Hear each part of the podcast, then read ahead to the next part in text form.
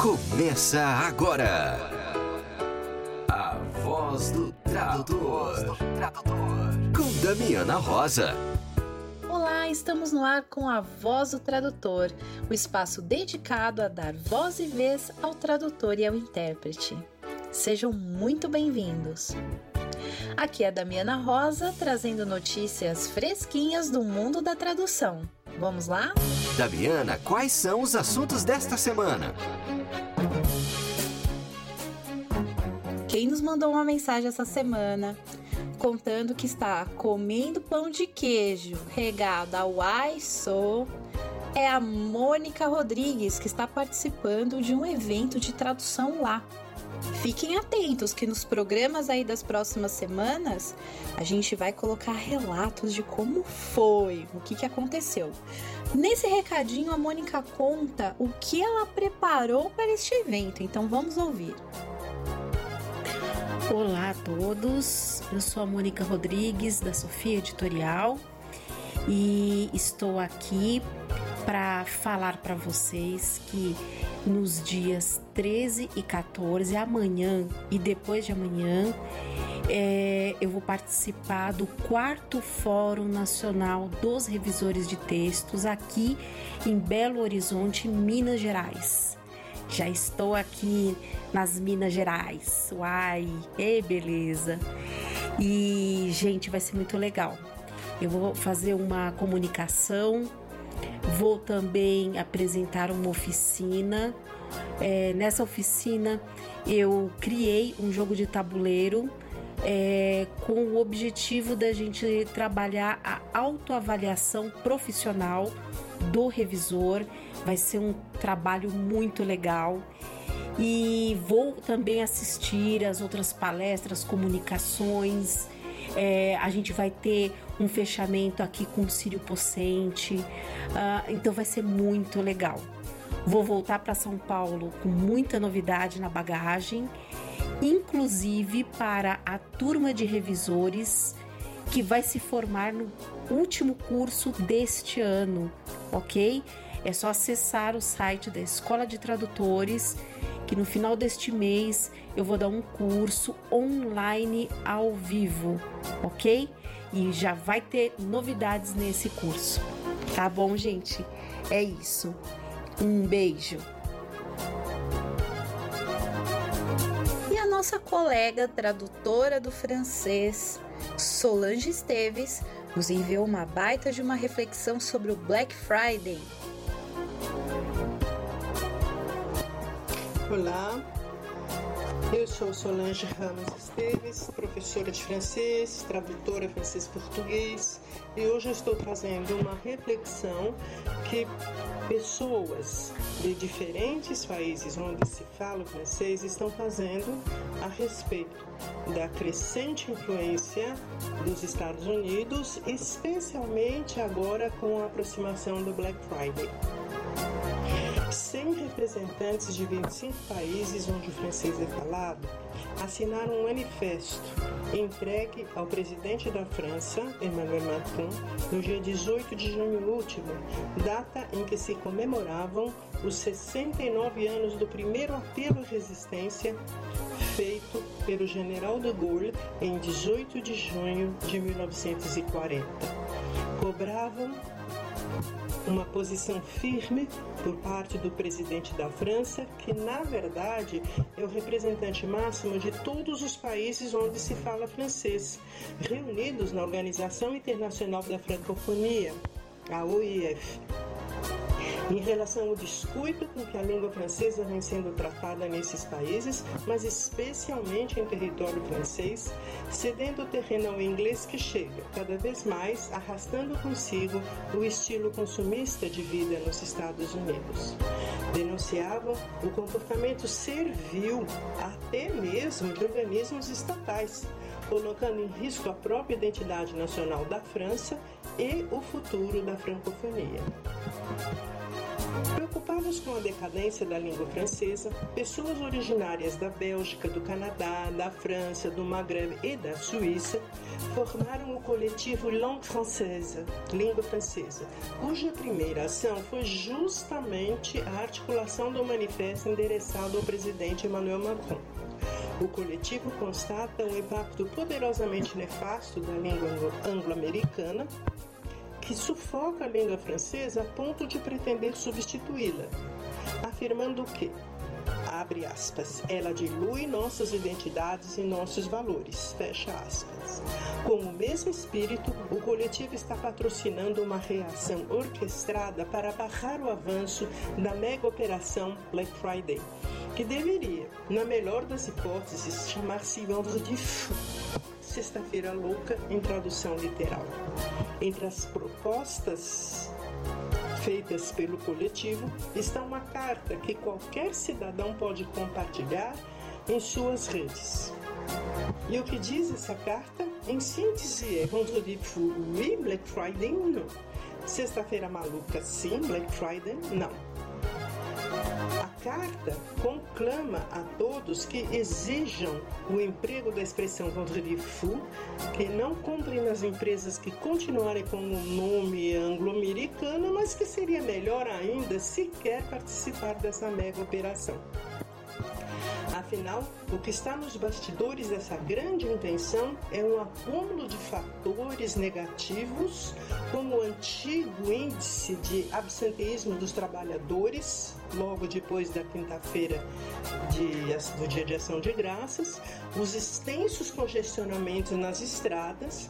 Sexta-feira Negra era um termo usado pelos próprios policiais. E, mais recentemente, inúmeros processos trabalhistas abertos por empregados sujeitos, sob pena de demissão, a extensas jornadas de trabalho e falta de segurança em consequência das multidões que se acotovelam nas lojas. Registram-se também denúncias de práticas abusivas da indústria eletroeletrônica com a fabricação de produtos de baixa qualidade especificamente para o Black Friday. As pessoas que formam o coletivo Langue Française invocam o próprio espírito de resistência que marca o povo francês. E não por acaso o manifesto ao presidente Macron foi entregue na data em que o general de Gaulle fez seu apelo em 1940. Se não é possível eliminar completamente o impulso capitalista, que ele seja neutralizado. Ainda que alguns também apontem para os aspectos colonialistas da França, as pessoas que formam esse coletivo não estão fazendo um mero apelo nacionalista. Elas estão contrapondo a cultura consumista americana, uma cultura humanista, e respeito aos cidadãos e seus direitos. Elas estão lutando pelo fim do que identificam como uma colonização de cérebros. Que tal uma pausa para o café? Na voz do tradutor, entrevista. E eu estou aqui uma pessoa muito especial que eu conheci no Poliglotar. E quando eu a conheci, eu falei: não, a gente tem que apresentar você na voz do tradutor, que é a Joana, que é uh, aluna da Universidade Federal de Santa Catarina. Tudo bem, Joana? Tudo bem, que bom, que bom conversar contigo. Seja muito bem-vinda. Obrigada. Joana, que é tradutora de do Guarani. Como Sim, que... da língua Guarani. Joana, primeiro fala um pouquinho sobre um pouquinho da sua história, né? Que eu acho que o pessoal conhecer. Qual que é a sua relação com a língua Guarani? O que que a língua representa para você? Então tá bom. Então, é, eu sou filha de mãe e pai guarani, sou do estado do Paraná, natural de Foz do Iguaçu. E é, falo espanhol, espanhol é minha, minha segunda língua, português é a terceira língua. Tá. E tive muita dificuldade para aprender o português, ainda estou aprendendo, né? E fiz pedagogia, orientação educacional específica às escolas indígenas Guarani no sul do Brasil. Depois eu fiz a licenciatura intercultural indígena do sul da Mata Atlântica, né? Legal. E fiz sobre a alfabetização em linguagem, o processo de alfabetizar as crianças guarani, o processo de aquisição das, das línguas, né? Porque geralmente o Guarani sempre fala três línguas, uhum. né? O espanhol, o Guarani e português, né? Aqui no Sul principalmente. Depois eu fiz, eu fiz mestrado em Educação e Infância Indígena no Sul do Brasil. Eu sou a primeira mestre Guarani no Sul do Brasil. Nossa, que legal. Aliás, eu li o seu trabalho, achei fantástico. Quem, quem puder pesquisar lá no banco do, dos, das teses e dissertações da Universidade Federal de Santa Catarina vai encontrar esse trabalho fantástico que a Sim. nossa colega Joana fez. Sim. Mas, Joana, o que, que a língua guarani representa para você? Nossa, é tudo. A língua guarani é a minha identidade né? Como é, a língua guarani é tudo, eu acho assim que a, é, é uma identidade. É como eu vou falar que eu sou guarani se eu não falo a língua, né?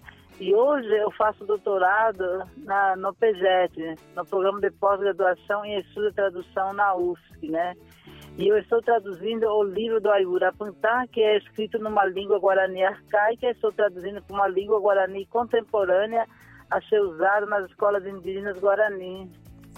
E qual que é o desafio de uh, trabalhar como tradutora de uma língua indígena no Brasil? Então, por exemplo, assim, para mim é muito difícil para mim Guarani. É, é, só que assim, eu faço porque gosto, porque tenho vontade de demonstrar como é a nossa língua. Porque quando a gente fala de língua indígena, a gente não fala só da língua, a gente está falando é, da, da cultura, da educação, do artesanato. A gente não separa a educação de língua, né, da arte, né, a gente não separa. Quando a gente fala de língua, a gente fala tudo junto. E é, na universidade, hoje, por exemplo, a semana passada eu tive que apresentar um trabalho no SPA, é o processo da, da minha pesquisa. E não tinha ninguém que entendesse Guarani. Nossa. Porque para nós Guarani, tudo é oralidade, não existe texto, texto, texto, texto. Não é assim, uhum. né? E a nossa educação, o nosso conhecimento é transmitido pelos anciãos, pelos pajés, né, na aldeia. E como que, e daí na universidade eles querem que eu faça um trabalho de pesquisa e não tem quem, quem entenda a língua. É difícil, é, é difícil. É, não tem alguém que entenda, é muito difícil. É. Até porque é, é uma língua brasileiríssima, né? Eu defendo, Joana, eu tô estudando, tô bem iniciante, mas o pouco que eu conheço da, da língua, eu defendo que todo estudante de letras deveria estudar o, o Guarani. Sem dúvida, eu também acho, porque antigamente se falava só em Guarani, no português, né? Na, no Brasil, né? É, o Nhengatu. Exatamente, o Nhengatu, que era falado é, é, é, Guarani, português e espanhol. É, parece que no Mato Grosso do Sul ainda se fala a língua Nhengatu, né? Misturado assim, Guarani com espanhol e português. Sim. É tem, tem algumas regiões que ainda tem é, essa marca, né? E, e, e, e tu, todas as palavras, é, a gente tem muitas palavras do português brasileiro que eu agora estou descobrindo que na verdade não é português brasileiro, é o Guarani. Sem dúvida, é porque na verdade a gente fala português não é de Portugal. A gente fala português brasileiro influenciado pelas línguas indígenas. Sim. Por exemplo, aqui em Santa Catarina tem um bairro que se chama Itaguaçu. Itaguaçu, Ita é pedra, Iguaçu é grande. Mas as pessoas que falam em português não sabem, não têm conhecimento. Aqui tem um shopping em Florianópolis, que o nome do shopping é Iguatemi. Iguaté é alto, Min quer dizer bem no alto, shopping bem no alto. Tem muitas outras nem eu sou do Paraná, lá foi construída a usina de Itaipu. Itá é pedra, Ipu é porque no meio do rio Paraná tinha uma pedra que quando a água batia, a pedra cantava. Aí no nome da usina ficou Itaipu, pedra que canta. É interessante porque os nomes próprios, eles descrevem né, o lugar. Sim, sim né? E, e o mesmo serve para os nomes próprios também, né? Sem dúvida. Eu sempre digo, né, quando eu vou dar palestra, dar um curso, a gente não pode negar falar que o eh, que, que eu tenho a ver com indígena, porque ainda tem pessoas, até profissional, professores, que falei o que, que a gente tem a ver com indígena. Próprios professores, próprios acadêmicos, colegas meus da universidade, falei o que, que tem a ver com indígena. Daí eu digo assim, mas os, vocês estão falando a língua, vocês estão falando a língua guarani e não sabem. É verdade. Né? Por exemplo, assim, é na comida, é o palavras, jeito de ser. Palavras do dia a dia, né? Por exemplo, neném, né? Que vem é. do Guarani. Opa, é, São é. coisas que a gente usa no nosso dia a dia e que vem do, do Guarani. Eu, eu assim, eu, eu, estou, eu estava conversando com alguns colegas, Joana, recentemente, Sim. que agora todo, tudo que eu vejo, eu vejo Guarani né? Porque eu, eu, eu é, morei quando criança numa cidade chamada Itapetininga. Uhum. Né? E aí, nossa, Ita, pedra, pé, caminho, né? É, Tim, é. claro, né? O lugar do caminho das pedras claras. Nossa, então a gente acaba descobrindo de novo né, a nossa cultura quando a gente estuda a língua Sim, é guarani. É verdade, é verdade. Por isso é tão importante estudar a língua guarani, que nem em São Paulo, quando eu estive aquela vez no encontro do Poliglotar, eu passei por um bairro lá que se chama Jabaquara. Hum. Jaguar é cachorro, quara que diz a touca do cachorro. Antes, de certo, antigamente tinha muito lobo, né? Sim. E os lobos, de certo, os, os guará, né, se escondiam. Aí ficou é, Jabaquara a, a touca da, do cachorro. De Aguaquara, né? É. é. É, um reencontro com a nossa brasilidade, assim, estudar o, o Guarani. Sim. Eu tô encantada com a sua língua, viu, Joana? Que bom. Que Mas bom. eu acho que deve ser uma dificuldade muito grande para é, ser tradutora de Guarani. Eu que sou tradutora de espanhol, uma coisa que a gente reclama muito é que ah, só tem curso de formação para tradutor de inglês. Né? É. Ah, de espanhol já não tem tanto, de italiano também não tem muito. Agora eu imagino a dificuldade de se estudar tradução guarani. Sim, além que, além que tem muitas variações, tem é, as variações regionais, né? É, as variações fonéticas, fonologia, né? É, de região para região, há muitas variações, né? Dentro do tronco tupi-guarani. Você sente essa dificuldade de encontrar cursos, encontrar pessoas que também estejam pesquisando? É porque assim, como a minha pesquisa sempre é nas aldeias, nas comunidades indígenas, né? Como eu, eu falei no início, a nossa educação, a nossa história sempre vem dos anciãos, né? Uhum. Aí quando eu não sei alguma coisa, eu já corro para a aldeia. Porque o verdadeiro dicionário, a verdadeira biblioteca está com os anciãos. Eles que têm a experiência de conhecimento, de vivência, né?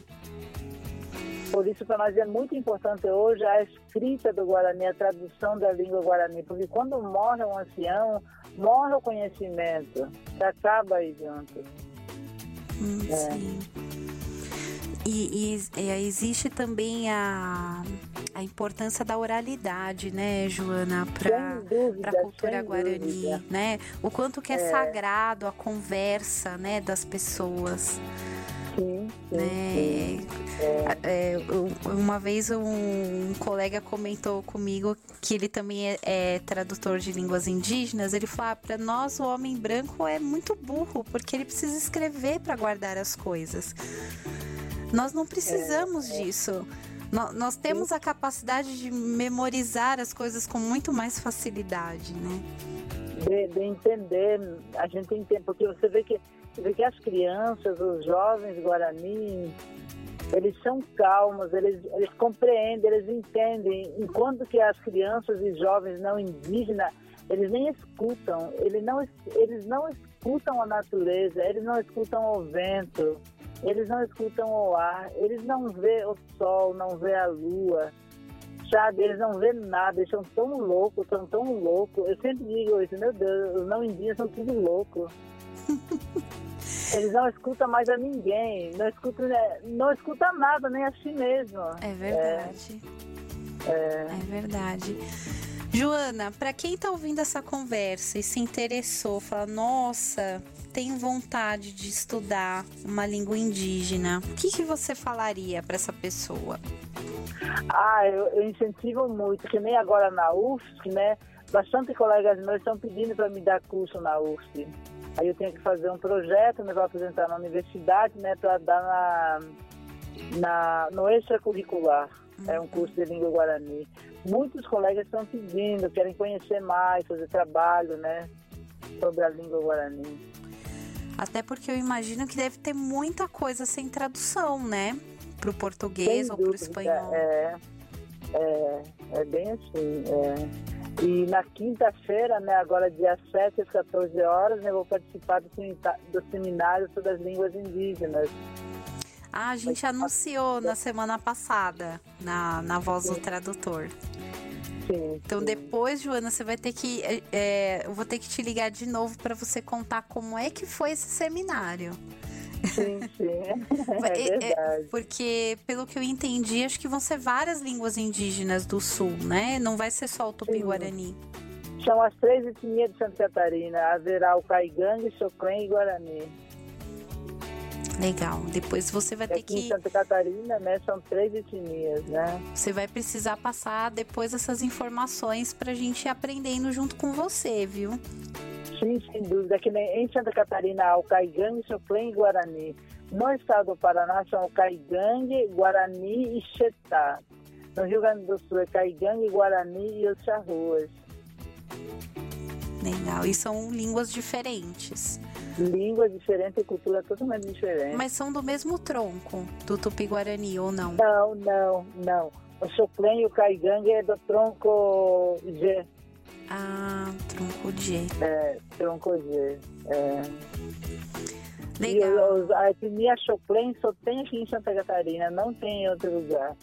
É, toda a, a, a população indígena os Choclen estão no município de Ibirama, José Boaté. Hum. É só lá que eles ficam. É. Legal. E eles também fazem, eles também fazem um trabalho lindo, é, resgatando a língua, né? E quase se perdeu toda a língua Choclen, né? Então, nas é... escolas, eles têm professor de língua, Guarani e Choclen. Isso é muito triste. Eu, eu ouvi de, algum, de um Guarani aqui do, do ABC, que me. Até o professor Robson Miguel, que ele fala que é, é, são necessários que pelo menos duas pessoas falem a língua para manter ela viva. Né? Então ele falou, infelizmente as universidades têm é, esperado sobrar só uma. Quando ela já não é. pode mais conversar com mais ninguém, e aí se faz várias gravações e essas gravações vão para onde? Vai se fazer o quê? Né? Então a gente tem que preservar que pelo menos duas pessoas conversem naquela língua para ela se manter viva, né? Sim, e nas universidades não tem ninguém assim nativo, né, que fala a língua, né? É, é muito difícil assim. Não tem um professor, um doutor, um mestre, né? para orientar dentro da cultura, dentro da língua, né? É você que está abrindo as portas, né, Joana? Eu que sou, mas é tão difícil, gente, é tão difícil. Eu vi é... recentemente saiu uma notícia que lá no Peru, é, pela primeira vez, uma uma moça fez a defesa do doutorado dela é, no, no Quechua. Ah, sim. E aí eu teve a banca, também, é, teve a banca em, de, de, de Quechua, o trabalho dela foi escrito em Quechua. Eu fiquei muito emocionada quando vi, porque eu acho que deve ter sido uma emoção muito forte para ela poder defender a tese e na língua materna dela, né? É uma coisa que a gente não para muito para pensar, sabe, Joana? Como é verdade, existe essa facilidade do português, a nossa língua materna, mas nós temos muitas pessoas que vivem no Brasil e que não têm a possibilidade de fazer a defesa na sua língua materna, né? É verdade, é verdade, é. Então, quando fui, é, quando fui para a escola, né, que na, na, minha época não tinha escola nas aldeias, eu fui alfabetizado numa escola rural. E eu era obrigada a aprender ou espanhol ou português na época, né? Mas Guarani, a professora falava, não pode falar essa língua, essa língua é feia. Nossa. Que horror. Eu fui proibida de falar Guarani. E é uma língua tão linda, gente. Olha, é apaixonante. Sim, sim. É, a gente se descobre muito estudando Guarani. A gente, É a gente começa a observar todas as palavras que a gente fala, nossa, isso não é português brasileiro, isso é Guarani, né? É, é. E Joana, muitas outras línguas além do Guarani, né? Muitas outras línguas sim, indígenas. porque né? nós temos outros troncos linguísticos e a gente vai, a gente tá conversando com os colegas aqui, a ideia é que nessa pausa para o café do programa a gente traga outros colegas, viu? E se você que estiver ouvindo o programa também é tradutor de línguas indígenas ou de línguas que são consideradas raras, pode entrar em contato com a gente, o espaço também é seu, viu? Sim, sim. Joana, é, eu queria te agradecer por você ter aceito o convite de participar aqui com a gente e agradecer também o lindo trabalho que você faz. Porque você está terminando o seu doutorado e em breve vai poder orientar outros trabalhos aí no, no Guarani. E Verdade. quem sabe é. você não vai participar da primeira banca de defesa de um trabalho em Guarani, hein? Esse dia você me Verdade. convida que eu quero estar lá, hein? Sim, sim, sim. Porque vai ser bom, muito emocionante, Verdade, é. Uhum. né? Mas então tá bom. Aham. Para mim foi um prazer também conversar contigo, poder falar, né, da, da, das dificuldades que a gente passa, né? Não sou eu, imagina, eu tenho os alunos novos que vêm da aldeia e estão estudando na UFSC, né? Que uns estão na licenciatura indígena, outros estão na pedagogia, outros estão na antropologia. Passam muita dificuldade, levam um choque cultural com os textos, né? É porque a cultura é muito diferente, né, Joana? Verdade, é, Não é só a língua que é diferente, né? é, é, Mas a, a Federal de Santa Catarina, ela tem uma linha de pesquisa que contempla todo mundo que trabalha com pesquisa indígena? Como que funciona? Não, agora que a gente está trabalhando com pesquisa indígena, é, a primeira licenciatura intercultural indígena do sul da Mata Atlântica, que iniciou em 2011, né? Eu, eu me formei nesse, nesse primeiro curso da licenciatura, né? Super recente. Começou em 2011 e acabou 11, 12, 13, 14, e a gente se formou em abril de 2015. Nossa, super recente. Mas lá é letras licenciatura ou já tem tradução? Não, é só licenciatura indígena. Tá. que estuda, estuda né, é, um curso para os professores, são obrigados a ter licenciatura intercultural indígena, como se fosse a pedagogia, né? Tá. Então É. ainda não existe o curso de letras tradutor Guarani português, por exemplo. Não, não existe, não existe, e vai demorar muito, é, Nossa. É, porque no curso de letras eu sou a única, né? Não tem outro Guarani estudando. Tem alguns estudando antropologia, pedagogia, né? Mas é, letras não. Nossa, Joana, como que você faz a tradução, então? Então, eu Tem que faço fazer na sozinha. aldeia. Eu faço tudo sozinha, eu escrevo e vou levar na aldeia, né?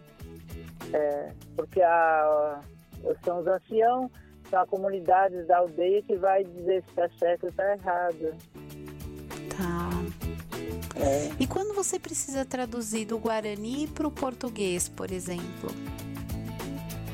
Então, daí Porque eu tem tenho, eu tenho termos do Guarani que são muito difíceis de traduzir, né? Pra, Sim, porque a eu tenho- cultura é eu- diferente. Eu tenho um acervo aqui na minha casa, né? Eu tenho bastante livros. E também, é, não sei se você conhece o professor Mário Ramon, que é da UNILA, Hum, lá do Paraná, da Universidade Latino-Americana. Às vezes eu troco umas ideias com ele, é, conhecimento, a gente pergunta, né? Pelo telefone ou pelo zap. Ou então eu telefono para o Leonardo, Leonardo Verato Pan, né? Que está fazendo a licenciatura indígena. Vocês têm uma associação dos tradutores indígenas? Não, isso ainda não, Não. existe. Não existe, não existe. Nossa, Joana, É. que desafio. Sim, sim, sim. Um super desafio. É, É, então aí, ó, fica uma reflexão aí para a Brates, para o Sintra, para o Sindicato Nacional dos Tradutores. Quem sabe começar a pensar num grupo de trabalho, de pesquisa de línguas indígenas, é. né, para propiciar esse ponto de encontro, né, Joana? Todo mundo que trabalha com tradução indígena poder trocar figurinha. É. É muito difícil, porque assim, né, a, gente, a gente fica estudando o dia todo, a gente depende da bolsa da UFSC, né? E a bolsa é tão pouca, né? Muito pouco. É. É, e gasta com transporte, alimentação, livro que é caro. E xerox, e eu viajo, eu vou muito para minha pesquisa de campo, para as aldeias, né? Uhum. É, eu vou longe. É. Nossa, Joana, ó, uma lição de vida aí para os tradutores que ficam reclamando de barriga cheia, viu? É... E vamos deixar aí essa reflexão aí para as associações. Vamos pensar uma forma de de ter um ponto de encontro ali dos, dos colegas indígenas, pensar num grupo de trabalho, né? Por que não, né? Acho que foi um passo importante aí no Congresso da Aptrad. A gente teve um palestrante é, indígena, que foi o Jaime Majuruna, fez uma palestra muito legal no Congresso da, da Aptrad. Né, foi a primeira vez que eu vi num congresso de tradutores organizado por uma associação um tradutor indígena, né? Sim, sim, e sim. espero que esse seja o primeiro passo, né, Joana? Verdade, é. é. é. Então, muito obrigada pela sua participação. E, Obrigado também. E depois vamos agendar uma outra conversa para você contar aí o que, que aconteceu nesse seminário de línguas indígenas pra gente. Então tá bom, vou aguardar você me chamar então. Um abraço. Valeu, um abraço, boa noite, tchau, tchau. Fique por dentro da agenda da Escola de Tradutores. Dia 30 de novembro tem revisão de textos, teoria e prática com Mônica Rodrigues. Aprenda e pratique técnicas de revisão de textos úteis para qualquer tipo de publicação, seja impressa ou digital. O curso oferece aos alunos informações e instrumentos para ingressar no mercado de trabalho.